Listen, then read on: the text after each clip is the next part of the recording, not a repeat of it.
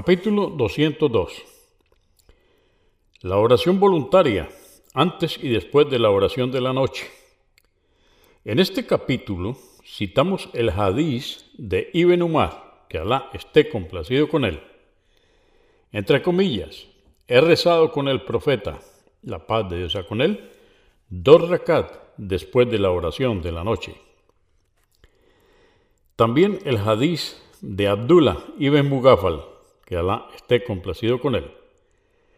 Entre comillas, entre el llamado a la oración y su establecimiento y cama, siempre hay una oración. Convenido por Al-Bukhari, volumen 3, número 41 y Muslim 729.